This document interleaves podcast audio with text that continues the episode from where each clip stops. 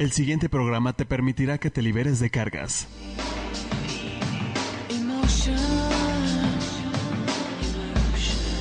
La familia es un sistema y somos almas que integramos una familia. Es tiempo de mirar los eventos difíciles del pasado como un recurso de fortaleza para vivir el presente. Conectémonos con lazos de amor y orden. En reconocimiento del alma, queda con, ustedes, con ustedes Alma Alicia y Esperanza Sánchez.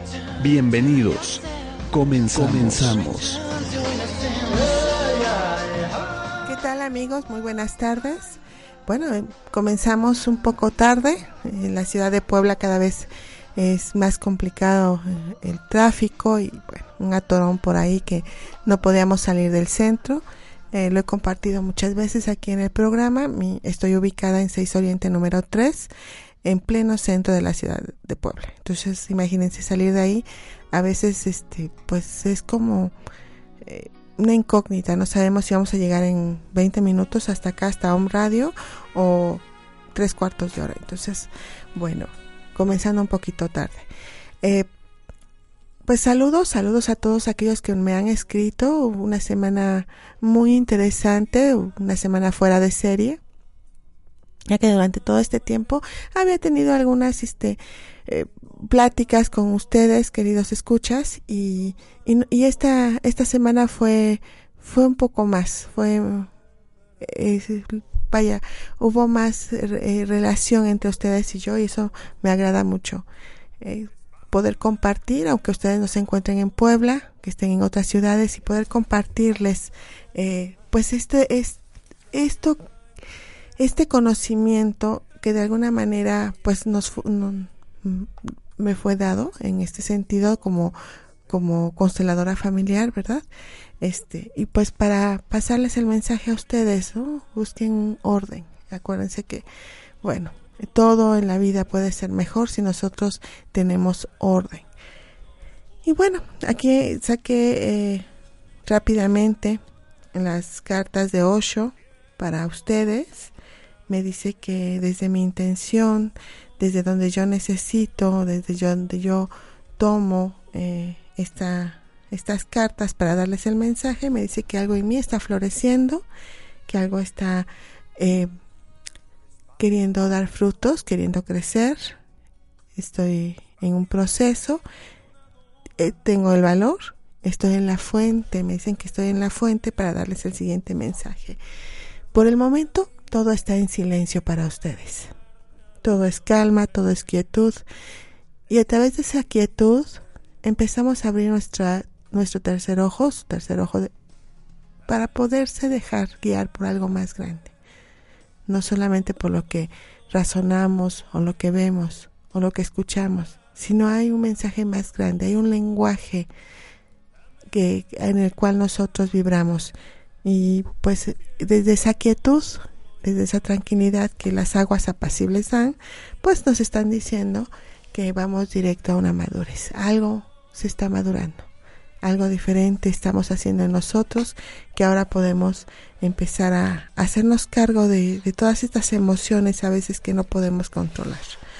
Es, es muy interesante ver cómo, eh, pues, de alguna manera a veces nos metemos, eh, entramos en unas historias tan complicadas, tan tristes, y no le encontramos ni pie ni cabeza. ¿Cuál puede ser el origen de esto? No lo sabemos. Así, como se los dijo. No tenemos ni idea qué es lo que pueda estar sucediendo y nosotros solamente nos dejamos llevar o a la persona que tenemos enfrente, lo queremos hacer responsable o las queremos hacer responsables de lo que nos está sucediendo les digo, es una experiencia propia. Eh, en estos últimos días he tenido que reconocer estas emociones. Entregar a quien corresponde esto que me está sucediendo. A veces fue un tanto, tanto trabajo, tantas situaciones externas, ¿no? Este, nos dejamos llevar por todo aquello eh, y ya no sabemos qué, qué hacer, ¿no? Entonces, las primeras personas que tenemos enfrente van a ser aquellas personas a las que vamos a utilizar para poder desahogarnos. y nos vamos a contar historias, historias trágicas o, de historias de dolor, vamos a dramatizarlo, vamos a, a querer utilizar ese punto para poder dar, impulsarnos hacia arriba, para poder crecer y, a veces no es ahí en donde nosotros tenemos que observar, es en otro, en otro momento, en otro espacio, en algo que está más allá de lo, de lo visible. Entonces imagínense si como consteladores o como terapeutas nosotros pudiéramos eh, hacer algo con, con, o sea, podríamos, más bien podríamos brindar esa ayuda para con los demás si nosotros no nos vemos a nosotros mismos. Por supuesto que no. ¿Qué tal si tengo un problema, no sé, financiero, ¿no? Y alguien llega y justo me empieza a hablar de sus problemas financieros, me voy a dejar llevar por, por lo que yo estoy viviendo y no voy a poder dar la ayuda que corresponde. Entonces, bueno, pues por eso es que el tema de hoy se llaman los órdenes de la ayuda. Eh, dado el tiempo, posiblemente se, pues lo tengamos que hacer en dos partes, ¿verdad? Porque son cinco puntos importantes y que pues tenemos que ir entendiendo, ¿no? A veces nosotros ayudamos a nuestro prójimo sin recibir nada a cambio nada, ¿no? Sin embargo, a veces, pues, nos llega, nos surge esta pregunta, ¿no? Este, que nos hace pensar, ¿qué esperas cuando ayudas? ¿De verdad qué esperamos cuando ayudamos? Probablemente la respuesta puede ser nada. Pero ¿qué sucede cuando has ayudado y de verdad no recibes nada. Nada a cambio. Y en algunas ocasiones ni siquiera un gracias. ¿A dónde se va este bondadoso acto? Nos dice Bergelinger. Después de no recibir nada. ¿Desde dónde ayudas? Y luego, ¿cómo cobras esa ayuda? ¿Lo vas a olvidar? ¿Y lo olvidas inmediatamente? ¿O te entra una nostalgia por esa ingratitud? Pues más sin embargo. Todas estas preguntas nos llevan a otros cuestionamientos como ¿qué pasa cuando ayudamos? ¿Qué sentimos? ¿Por qué, está, ¿Por qué ayudamos? ¿Qué esperamos cuando ayudamos? Claro que por nuestra mente van a pasar muchas cosas y vivimos sentimientos muy variados. Mm, un ejemplo es cuando damos una ayuda, ¿verdad? A veces nos sentimos muy alegre, sentimos lástima también, compasión, también sentimos poder y bueno, una serie de situaciones ahí, de emociones. En algunas ocasiones ayudamos en la mayoría de las veces donde un deber que se nos han inculcado desde pequeño como un valor humano. Y hay quienes esperan reciprocidad en ayuda. Hay quienes no esperan nada. Algunos esperan respeto, admiración, algunos popularidad, poder, peso dentro de dentro del grupo, dentro de la familia. Esto que esperas cuando brindas una ayuda va a depender de cada individuo y obviamente de cada quien de sus necesidades. A veces cuando nosotros aceptamos esta pues esta ayuda em, hay un costo que pagar. A veces la ayuda es perder la dignidad. Fíjense ustedes, ¿verdad? Por recibir la ayuda qué es lo que estoy perdiendo. Por eso algunas personas que son bondadosas no encuentran respuestas al enojo por no haber recibido nada a cambio de la ayuda dada. La ayuda existe también como compensación. Las naciones y los pueblos, las comunidades, las familias dependemos unos de otros, pero este es otro sentido. Aquí estamos hablando de la dignidad que perdemos cuando brindamos una ayuda, en donde estamos recibiendo algo. y entonces no nos damos cuenta del, problema que estamos ocasionando. El otro indignado porque no vemos todo su ser, no reconocemos su, su, valía, pues claro que se va a enojar. Entonces, eh, soy muy bueno, soy muy bondadoso, nadie me da las gracias al final de la ayuda que yo presto y encima se quedan enojados y hablan muy mal de mí. ¿Qué estará pasando? Bueno, eh, dice que, o sea, es la forma en que nosotros nos desarrollamos. Eh, así, así nos enseñaron, son valores sistémicos.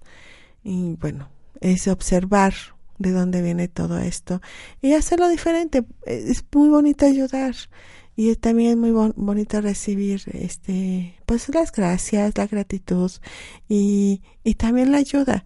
Cuántos cuántas personas que se dedican a ayudar cuando necesitan o cuando alguien le quiere dar algo no lo reciben no lo quieren recibir no entonces bueno también es así como este pues hay que hacernos casi caso y, también aprender a aceptar. O sea, el recibir no nos hace tampoco menos. Lo podemos hacer eh, desde un lugar muy lindo, desde un, merecimiento, desde esa valía, desde ese aprecio que todos nos tenemos. Entonces sí puedo darme el lujo de recibir. El asunto es cuando recibo desordenadamente. Entonces, bueno, imagínense en esta, en esta posición de comunidad, de pueblo, de familia, como nos menciona Bergelinger, que él observa todo, él ve todo en ese sentido, ¿no? Que no somos únicos, pertenecemos a algo muy grande. Y pues nos dice que es la, eh, ayuda, el dar y tomar, eh, es como nosotros hemos podido avanzar como sociedad y ayudándonos en equipo, la ayuda debe ser compensada, ya que si recibimos también debemos dar, porque es el justo equilibrio y entre el dar y el recibir podremos llegar a, a profundas y buenas relaciones. Hay compensaciones mediante la devolución de lo recibido o algo parecido a lo recibido. Sin embargo, esta compensación tiene límites pongamos un ejemplo, eh, puede ser la relación con nuestros padres, con ellos solo nos queda reconocer el regalo de la vida y agradecerles por habernos dado esta. Pues es tan grande lo que hemos recibido que solo pasándolo a los hijos podremos lograr compensar lo que nos ha dado o también sirviendo la vida con algún tipo de trabajo. Imagínense ese, ese dar y tomar es, es muy importante este pues también darnos cuenta de cómo hay, hay cosas que podemos em, ser, ser recíprocos y otras en las que no. Por ejemplo, esa vida que nos han dado, ¿cómo, cómo vamos a devolverla? O sea, la vida nos las dio a través de nuestros padres y entonces nosotros lo que podemos hacer es pasarla únicamente y con eso se compensa un poco ese regalo tan grande que nosotros hemos recibido. ¿no? Este, pues es, ese es la parte importante entre dar y el tomar y es la principal en todo, en toda, en, toda persona. Tiene mm, cinco niveles o órdenes de la ayuda, de los cuales este, pues hablaremos nos vamos después del corte al que nos iremos y este y bueno ya estaremos charlando un poquito más sobre los órdenes de la ayuda.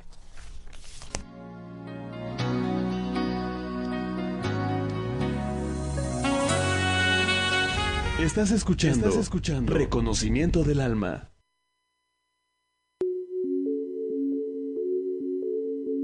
Hola, soy Tania Batllori y te invito a que todos los miércoles a la una de la tarde nos acompañes sintonizando nuestro programa Ángeles y Semillas de Luz, en donde los ángeles nos otorgan una guía amorosa y su sabiduría para darnos resolución de vida a través de nuestra iluminación espiritual. Te espero.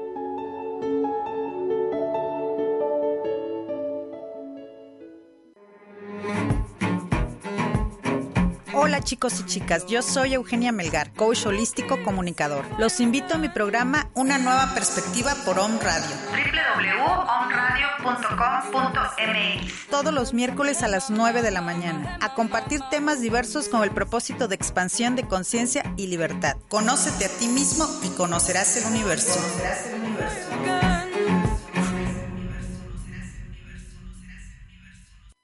Hola amigos de Home Radio, yo soy Isa García, coach de vida. Entrenemos nuestra conciencia a través de herramientas en desarrollo humano, entrevistas, secciones, todos los jueves a las 12 del día. Isa Life, aquí en Home Radio, entrenando tu poder interno de ser feliz.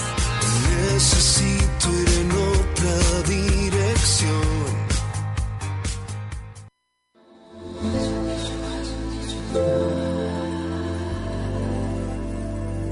Te invitamos todos los miércoles en punto de las 11 a.m. Escúchanos, Om Shivaya, con temas de conciencia. Por omradio.com.mx, con Gloria Perdomo e Isis Sotomayor. Somos frecuencias de luz. Somos frecuencias de luz. No.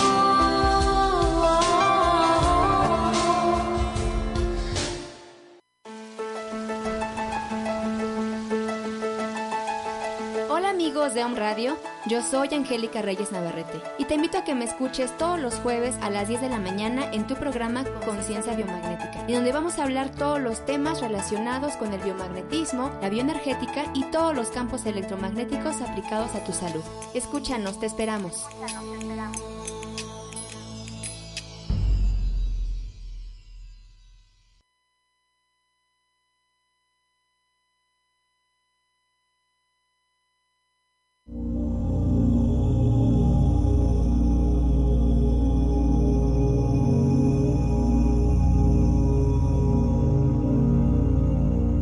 Que se obtiene con violencia solamente se puede mantener con violencia. Mahatma Gandhi.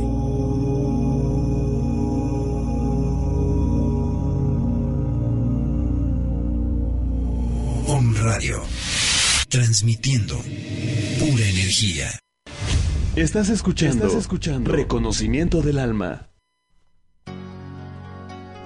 Ya volvimos después de este corte. Eh, pues agradecerles a todos ustedes que nos están escuchando, que nos han esperado para, para poder realizar este programa, ya que llegamos un poquito tarde. Y bueno, eh, estamos hablando acerca del tema de los órdenes de la ayuda, porque este tema, porque justo les quiero invitar a un taller que se realizará próximamente en Cereda, eh, donde trabajaremos eh, principalmente para terapeutas, eh, personas que se dedican a la sanación, personas que trabajan con eh, terapias alternativas holísticas. pues este, este taller, ¿desde dónde brindo mi servicio? ¿Desde dónde quiero ayudar? en qué posición me coloca, qué tan próspero y exitoso puedo ser, puedo liberarme de a lo mejor algún bloqueo o alguna carga que tengamos por ahí, pues bienvenidos. Este taller ya les estaremos dando fechas próximamente para poder realizarlo. Em, también pues la invitación a, a la formación de constelaciones familiares, una preparación que se va a hacer de forma intensiva en Cereda, a petición de un grupo especial de el grupo de Tlaxcala y ya algunas, este, pues el interés de algunos otros amigos y, y conocidos acerca de cómo se desarrollan, cómo se puede aplicar constelaciones familiares a nivel terapéutico. Entonces, y dentro de la, de, dentro de lo que es la terapia, ¿verdad? De la que muchas personas ya ofrecen, bueno, pues una herramienta más para poder desarrollarse mejor. Entonces, bueno, pues se dio la iniciativa con este grupo de Tlaxcala, este, la motivación para poder eh, empezar a formarlo y bueno, ya ahorita hay, hay interés. Lo vamos a comenzar el día 8 de mayo. Eh, va a ser nuestra, nuestra primera reunión para poder este, mostrar y dar a conocer cuál va a ser el programa, eh, cómo lo vamos a hacer, porque les repito, es intensivo.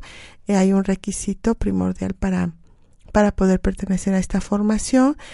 Una que hayan constelado y que hayan tenido eh, un proceso terapéutico o que este hayan asistido a varios talleres de constelaciones familiares.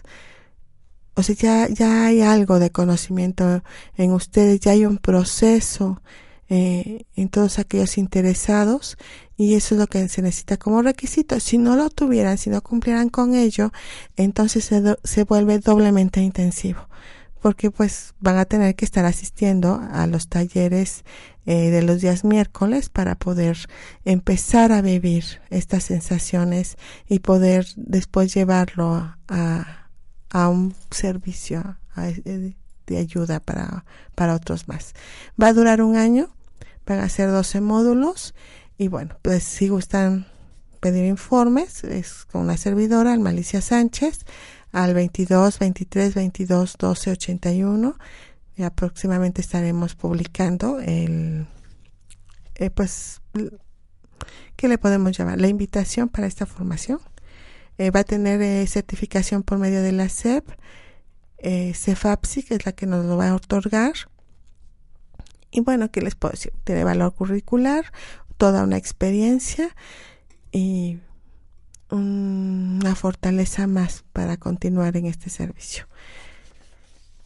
Eh, próximamente, el taller que vamos a realizar en Ciudad Cerdán es el día primero de mayo. Están cordialmente invitados. Es este próximo domingo. A la, eh, comenzamos a las 11 de la mañana, si no, si no me cambia la, la hora, parece ser que a las 11. Y bueno, concluiremos de acuerdo a la asistencia, de acuerdo a los que lleguen a trabajar eh, y una vez que estemos todos, entonces ya veremos eh, a qué hora nos retiramos. Esto es en Ciudad Cerdán y como siempre cada miércoles, me encanta estos miércoles en donde nos reunimos y hacemos una especie de tandas para ir constelando, unos a otros se van ayudando hasta que logramos constelar todos, este, juntos hacemos el proceso que se necesita, eh, quiero mandarle saludos a una chica que trabajó el miércoles pasado muy profundo. Mm, llegó hasta lo último, hasta donde tenía que llegar y llegó con todo. Y, y, dijo sí al cambio. Tiene, ahorita está en proceso de recuperación de todo este trabajo que se hizo y fue muy fuerte y muy profundo. A veces así hay que llegar a constelaciones, sin expectativas y con todo, hasta donde nos permitan llegar y hasta las últimas consecuencias. Y es muy interesante ese trabajo. Y bueno, eh, lo que les comentaba, que en constelaciones, eh, los órdenes de la ayuda, constelaciones familiares, eh, es desarrollado por Bert Hellinger. Bert Hellinger es el que se dedica a esta observación y empieza a hacer, llamémosle, descubrimientos, como los órdenes del amor, los órdenes de la ayuda, los órdenes de la prosperidad y éxito, o sea, los órdenes de la salud. Y bueno, en este caso nos tocó los órdenes de la ayuda. ¿Qué, qué se deben de cumplir en estos órdenes? Pues principalmente nos dice que lo que nos mueve en estos órdenes es el dar y el tomar. Y son cinco niveles principales, cinco niveles de, de ayuda. Ahorita vamos a trabajar solamente con dos, vamos a leer lo de dos, dos niveles. El primero sería que este, esta ayuda se da entre iguales, en donde se mantiene el mismo nivel y requiere reciprocidad. Un ejemplo de este primer nivel es en la pareja, en donde ambos se apoyan el uno y el otro en los diferentes eventos que viven. Sin embargo, entre hermanos es una ayuda desinteresada sin pretender sacar provecho del otro entre compañeros de trabajo se da por un bien común, que en este caso sería la empresa, una institución, un comercio, etc. Con los vecinos es cuidando la seguridad de la comunidad. Aquí en Puebla se han visto muchos carteles en donde eh, se ponen de acuerdo los vecinos y dicen este vecinos vigilantes, ¿no? Es una forma de cuidarnos los unos a los otros, pero dicen otros entre iguales entre iguales se hace, se hace, se da este cuidado. Nuestro segundo nivel de la ayuda eh, se da entre padres e hijos. entre avejentados y necesitados, donde se, se puede presentar un desequilibrio entre entre el dar y el tomar. Este dar y este tomar es muy grande. Este tipo de ayuda abarca más, es decir, el que ayuda es llevado a algo más grande, abundante y duradero.